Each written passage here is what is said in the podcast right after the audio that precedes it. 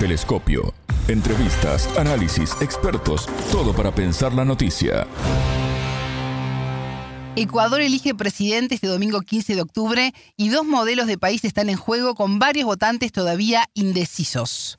Bienvenidos, esto es Telescopio, un programa de Sputnik. Es un gusto recibirlos. Somos Alejandra Patrona y Natalia Verdún desde los estudios de Montevideo y junto al sociólogo Decio Machado, consultor político español radicado en Ecuador, profundizaremos en la contienda electoral.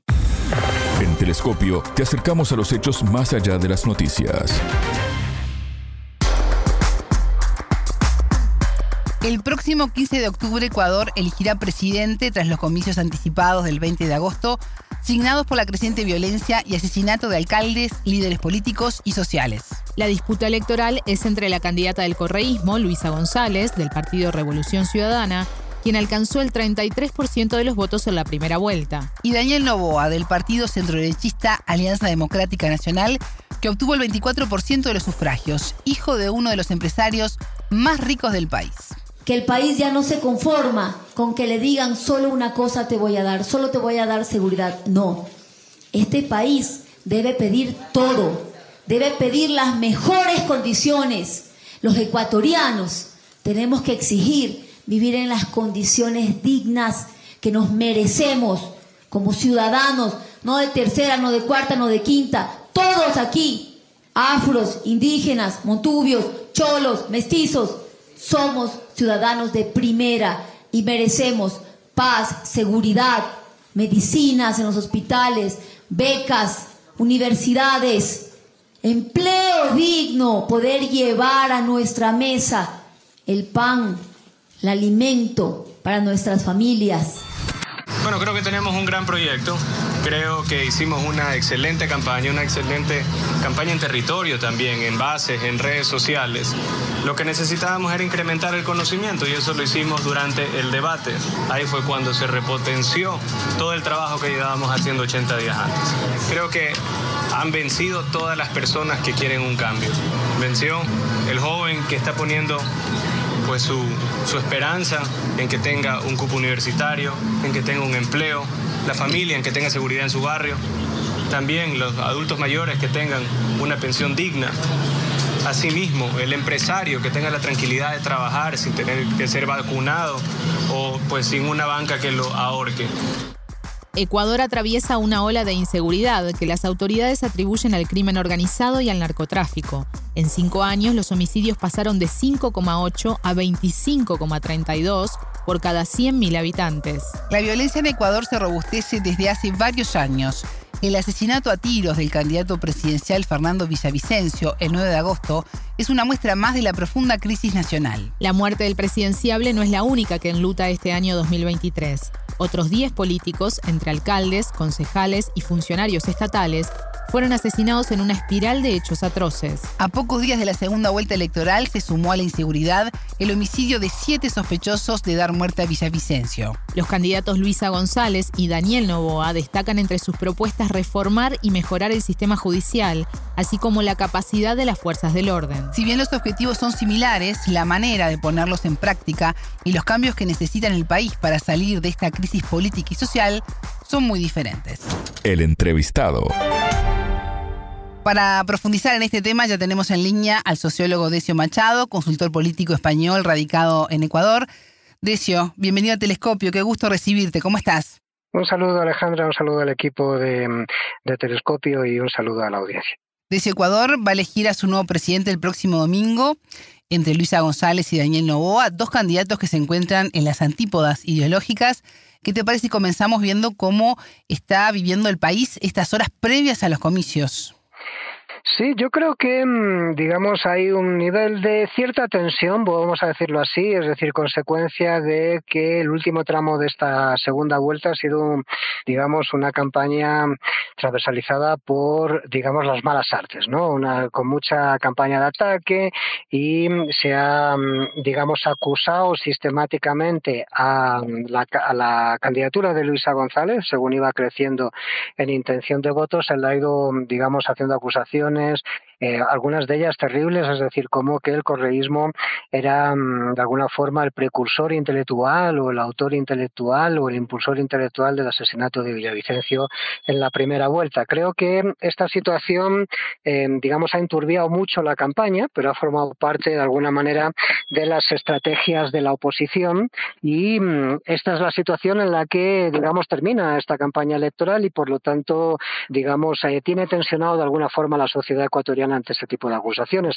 Las encuestas, debo decir que están dando digamos, unas diferencias muy cortas, depende de la fuente, uno u otro por delante, con una diferencia muy pequeña y por lo tanto todo está por resolverse el domingo porque no hay un ganador a priori de estas elecciones y va a depender mucho del voto del silencio, del voto oculto, es decir, y de la decisión en último momento de, digamos, el porcentaje de indecisos que queda, digamos, dentro del censo electoral ecuatoriano. Deseo, vamos a recordarle mm, a la audiencia que González es afín al exmandatario Rafael Correa. Ganó la primera vuelta presidencial del 20 de agosto con el 34% de la votación, es seguido de Novoa, hijo de uno de los hombres más ricos del Ecuador, que obtuvo el 23%. Me gustaría, de hecho, avanzar en los perfiles y las propuestas de ambos candidatos. Comenzamos por, por Luisa González, que fue la más votada. Sí, yo creo que Luisa González representa efectivamente, es la candidata de la Revolución Ciudadana, del progresismo ecuatoriano y de alguna forma tiene un elemento mm, muy particular y es que es mujer eh, y esto significaría que sería la primera mujer en el caso de ganar que gobernaría el Ecuador eh, al menos tras unas elecciones en las urnas. Aquí hubo una mujer que gobernó 24 horas y luego digamos que era una vicepresidencia, vicepresidenta que por una coyuntura determinada gobernó 24 horas y luego eh, dejó de gobernar, digamos. Entonces sería la primera mujer con un gobierno mm, eh, salido de las elecciones en la historia del Ecuador. Eso es importante. Estamos hablando de una mujer que viene de sectores costeños, populares, vinculados al mundo rural, es decir, una mujer que representa de alguna forma o que viene de alguna forma de la sociedad más eh, real ¿no? del Ecuador, es decir, de las grandes mayorías, ¿no? por hablar en estos términos, que han sido las históricamente olvidadas, es decir, en la política de este país. Y en segundo lugar, em, digamos, el perfil de. Y, evidentemente su propuesta es una propuesta de perfil progresista con una, digamos, un rol importante del Estado en la dinamización de la economía y sostenida fundamentalmente sobre los, mm, sobre los resultados de la gestión de 10 años de mandato de Rafael Correa. Se reivindican, digamos, de, ese, de esa década correísta, que efectivamente es una década que tuvo sus éxitos en materia de gestión, o sea, en materia de eh, mejorar los indicadores sociales, es decir, de, de, equidad social, en fin, de, mm, de eficiencia en la gestión del Estado, etcétera. Por otro lado, Frente a esto lo que tenemos es el perfil de, Daniel Novoa, que es un candidato, digamos, que representa a los sectores del capital, de los grupos de capital clásicos que han, digamos, gobernado históricamente este país. Estamos hablando de el hijo de uno de los grandes magnates del país, eh, vinculado al sector del agrobusiness, eh, fundamentalmente, aunque evidentemente con diversificación de inversiones en, en diferentes eh, sectores de la economía ecuatoriana y que al mismo tiempo, digamos, es el representante más representante de todos, quiero decir con esto de que el perfil es el más afín posible a lo que son las élites ecuatorianas, pero que de alguna forma se presenta como un joven, tiene 35 años, eh, que intenta representar lo nuevo frente a políticos o tendencias em, ya existentes anteriormente en el panorama electoral. Él intenta desmarcarse de ese, de ese perfil de la vieja derecha rancia a la que realmente representa para situarse, digamos, en, una, en un clivaje de lo nuevo frente a lo viejo y no a un clivaje, digamos, de las élites frente a los sectores populares, que es de alguna forma lo que se está disputando en este momento en el tablero político ecuatoriano. Esta elección estuvo marcada por, por la violencia y varios asesinatos, entre ellos el del candidato Fernando Villavicencio, que tú mencionabas al comienzo de la entrevista, un tema además del que ya hemos hablado y una situación en la que se suma en este último tramo de la campaña el homicidio de los siete sospechosos de dar muerte a Villavicencio. ¿Cómo ha impactado todo esto en el país? Bueno, yo creo que el país es cada vez más consciente de que hay una vinculación y una nivel de una vinculación, una complicidad entre Estado y grupos delincuenciales, debo decir esto así de claro, y de alguna forma de que esa vinculación deviene o esa complicidad deviene de una penetración muy fuerte del narcotráfico en las estructuras estatales y mm, esto eh, llega, según las, según muchas informaciones que han sido públicas a nivel internacional, incluso a la figura del jefe de Estado. En este sentido, es decir, o sea, deba involucrar incluso a la figura del jefe de Estado. En este sentido, me parece que cada vez hay menos dudas, ¿no? Es decir, con respecto a esta realidad, y esto es grave, ¿no? Es decir, porque esto significa que de alguna forma quien está gobernando este país, de alguna manera, eh, serían estos sectores, eh, digamos, delincuenciales, vinculados además a redes internacionales, lo cual es tremendamente grave. Yo creo que en este sentido, lo que hemos tenido ha sido la campaña más violenta de la historia del Ecuador. Y, digo esto porque no solamente son los muertos de la primera vuelta, donde además del candidato presidencial de Villavicencio, había otros candidatos de diferentes sectores de la Revolución Ciudadana, es decir, de otros partidos políticos, etcétera, que también fueron asesinados en sus diferentes territorios, candidatos asambleístas, etcétera, y también autoridades locales, ¿no? que de alguna forma apoyaban a una u otra tendencia dentro de la disputa electoral. Esto em, sucedió en primera vuelta, marcó la primera vuelta, significó que no hubiese ganadores en la primera vuelta, había muchas posibilidades de que la candidata Luisa González pudiese haber llegado a ganar en primera vuelta. Y evidentemente este tipo de episodios mermó esas posibilidades, alteró las lógicas de intención de voto, pero al mismo tiempo en esta segunda vuelta lo que hemos asistido efectivamente es a que esos niveles de complicidad entre el Estado, eh, digamos, y, el, narcoterrorismo de alguna forma eh, se plasman o se concretan es del asesinato dentro de las cárceles, es decir, de todos los detenidos, es decir, vinculados a ese proceso, con excepción de uno que ha aparecido en última instancia a hacer estas acusaciones digamos, sin pruebas documentales que puedan sostener eh, estas acusaciones, es decir, contra, digamos, la tendencia correísta, acusándolas de ser em, inspiradores o autores intelectuales de este asesinato. Evidentemente, tiene una intencionalidad política. Estamos en el tramo final de la campaña y hoy, concretamente hoy, que estamos haciendo esta entrevista, em, se, ha, se ha anunciado que además este testigo va, se le ha quitado el grillete y se le va a sacar del país. Es decir, que además se busca que no haya o sea, se ha hecho esta declaración y se busca que no haya posibilidades de que pueda de alguna forma eh, cambiar este, esta declaración en algún momento determinado porque no sea capaz de sostener documentalmente, porque no hay pruebas de esto, es decir, de que exista realmente una conspiración política o al menos política, de donde él la señala detrás del asesinato de Villavicencio. Entonces estamos asistiendo, digamos, a una estrategia muy turbia que no es política, es decir, o sea, que tiene intencional política, pero que se sale, digamos, de lo que es el contexto de cualquier disputa electoral. Esto no tiene que ver con programas, no tiene que ver con propuestas de gobierno, sino que tiene que ver con una campaña sucia contra uno de los candidatos y además articulada desde la institucionalidad.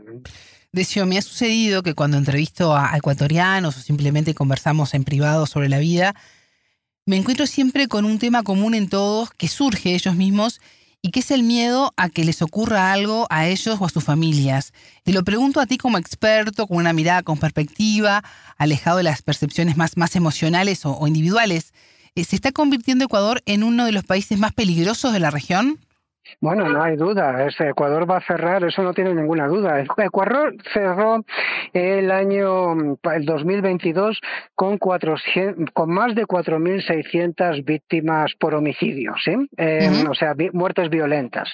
Em, esto era el doble de lo que había de lo que había sucedido en el año 2021 y este año ¿eh? vamos a pasar de esos 4.600 a más o menos 7.000 promediando, proyectando, digamos, el número de eh, homicidios o muertes violentas que llevamos en este momento. 7.000 muertos, em, digamos, em, significa porcentualmente em, sobre la población ecuatoriana, es decir, que esto se convierta en uno de los dos o tres primeros países más violentos de América Latina. Estamos hablando de que la violencia del Ecuador se equipara a la violencia de algunos países de Centroamérica e incluso, es decir, eh, supera la de Colombia y países de esas características que han estado en esos en las cabeceras de esos rankings en otro momento. Consecuencia de todo esto, lo que le quiero decir es que evidentemente la sociedad siente ese miedo, la gente no disfruta de los espacios públicos, la vida se acaba relativamente pronto en las calles, es decir, cuando empieza a oscurecer o cuando estamos a punto de, o sea, en el atardecer y de alguna forma la sociedad ecuatoriana se siente, digamos, sujeta a una presión y a un chantaje, digamos, de los grupos narcotraficantes e insegura. Es decir, uno de los fundamentales roles que tiene el Estado, que es darle seguridad a sus ciudadanos, es decir, está, eh, digamos, o sea, no se cumple en el Ecuador por culpa de la ineficiencia y lo voy a decir claro, complicidad del Estado ecuatoriano con estas redes delincuenciales. Teniendo en cuenta, de hecho, que esta contienda fue convocada por el actual presidente, Guillermo Lazo, luego que disolviera la legislatura para evitar un juicio político, y quien resulte electo este domingo deberá además gobernar durante un mandato más breve, en este caso hasta mayo de 2025, cuando se van a celebrar las elecciones previstas eh, periódicamente. ¿Cómo crees que repercute todo esto en poder concretar acciones sostenidas en el tiempo que permitan recomponer al país? Claro, es un gobierno de año y medio y esto implica concretamente 17 meses, ni siquiera llega al año y medio. Esto va a ser un gobierno transitorio, lo que vamos a tener de estas, lo que va a salir de estas elecciones y evidentemente gane quien gane y eh, el conjunto de las fuerzas políticas ecuatorianas desde el primer momento estarán, digamos, preparándose gobierno, el gobierno que salga y las oposiciones al gobierno preparando, digamos, lo que es la campaña del 2025. Es decir, va a ser una campaña seguida inmediatamente de otra pre-campaña, inmediatamente después de las elecciones. Yo creo que lo único que, lo, más razonable es que el próximo gobierno eh, sea capaz de rebajar los indicadores de violencia, que no ha hecho más que subir durante este gobierno de Guillermo Lasso, eh, rebajar los indicadores de violencia actualmente existentes, eso ya sería un logro importante, y evidentemente volver a generar cierta credibilidad en las instituciones públicas, porque el problema de esto es que la sociedad ecuatoriana, en este contexto en el que estábamos eh, describiendo anteriormente, ha perdido toda eh, fe y credibilidad en la institucionalidad política, lo cual es tremendamente grave, porque esto nos aboca a un escenario eh, donde el resultado puede ser todavía mucho peor al que tenemos en este momento. De este tipo de lógicas sociales pueden salir tendencias filofascistas más adelante. Entonces, en este sentido, me parece que es importante que el próximo gobierno reduzca los indicadores de violencia, es decir, mejore esa situación, proyecte ya un camino, digamos, hacia, digamos, la resolución de este problema que eh, terrible que transversaliza el Ecuador en este momento y que ha sido permanente, que está permanentemente en increchento y al mismo tiempo genere credibilidad, como digo, en la gestión de lo público. Y esto evidentemente em, se hace con mejores con, con gestión pública, con gestión eficiente y evidentemente con generación de empleo y posibilidades para el conjunto de los ecuatorianos que están en este momento superviviendo, eh, digamos, desde que salimos de la pandemia. Ecuador es el único país de América del Sur que no ha llegado a igualar todavía los indicadores económicos previos a la, a la pandemia. Esto es una demostración de la ineficiencia de los gobiernos neoliberales que tenemos, que hemos tenido estos últimos años. Decio, siempre que hablamos de elecciones en América Latina, aparece en algún momento Estados Unidos. ¿Qué sucede en el caso de Ecuador? Washington mete sus narices. ¿Qué relaciones existen con la Casa Blanca? Bueno, yo creo que evidentemente hay una estrategia geopolítica desde mm, Sudamérica, hay una pérdida, digamos, de mm, digamos, de hegemonía, eh, digamos, a nivel global, o por lo menos se está quedando atrás, eh, digamos, la hegemonía norteamericana a nivel global, eso lo estamos viendo, porque está habiendo, digamos, nuevas lógicas en el campo de la hegemonía mundial, que están mirando más hacia Asia, es decir, hacia el sur, hacia el este de Europa, etcétera, y esto evidentemente eh, tiene, digamos, implicaciones a nivel en América Latina. Hay una, el territorio latinoamericano está en disputa digamos, en esa disputa hegemónica y en las estrategias estadounidenses Ecuador, después de que haya ganado Petro las elecciones, y debo decirlo así de claro, es decir, en Colombia, que fue el país clave aliado en Sudamérica, em, digamos, con los Estados Unidos, em, digamos, ha puesto sus ojos en Ecuador. Por lo tanto, evidentemente hay un interés por parte del gobierno ecuatoriano en que estas elecciones se resuelvan a favor de esos intereses geopolíticos y esto evidentemente les conlleva posicionarse en contra de las candidaturas, digamos, del progresismo eh, ecuatoriano. Por lo tanto, es evidente que, digamos, en este contexto, Estados Unidos conforma y tiene injerencia, digamos, en la política nacional. La última de estas es saber, el, el último episodio en este sentido es saber posicionado eh, inmediatamente después de estas acusaciones eh, eh, infundadas, es decir, contra los autores intelectuales del atentado de Villavicencio, una recompensa de 5 millones de dólares por recibir información en ese sentido, lo cual evidentemente lo que hace es echarle más leña al fuego a, digamos, estas estrategias de desacreditación de una de las candidaturas electorales en disputa. Decio, ya en los minutos este, finales eh, quiero retomar un poco de, lo que decías, de que no está claro el ganador, ¿no? Del voto de, del silencio. Eh, ¿Qué está en juego este domingo? Pues está en juego eh, la posibilidad de de que haya un proyecto de país. Yo creo que, de alguna forma, es decir, más allá de ideologías, eh, más allá de posiciones ideológicas eh, o de, posiciones partidistas, Ecuador necesita un proyecto de país. Y me parece que ya conocemos un proyecto de país que tiene que ver, digamos, con el proyecto de país que han tenido las élites históricamente en el Ecuador, que no es un proyecto para el país, es un proyecto para las élites, es un proyecto de gobernar para ellos en base a los intereses del 10% al 1% de la población. Me parece que esto es fundamental, es decir, esto hay que romperlo y me parece que los resultados están ahí, es decir, las gestiones de los gobiernos neoliberales, digamos que ha habido eh, tras el periodo correísta, eh, ha sido desastrosa, ¿no? Es decir, tanto la gestión de Lenín Moreno como esta, que ha sido todavía aún peor, la de Guillermo Lasso. Por lo tanto, me parece que eh, lo que está en juego es volver a intentar enrumbar este país hacia un destino mejor, digamos, y intentar recuperar este país del riesgo cada vez mayor, eh, debo decirlo así, de que se convierta en un Estado fallido. Decio Machado, sociólogo y consultor político español, radicado en Ecuador. Muchas gracias por estos minutos con Telescopio. Gracias a ustedes por la invitación. Un saludo, Alejandro. Telescopio. Ponemos en contexto la información.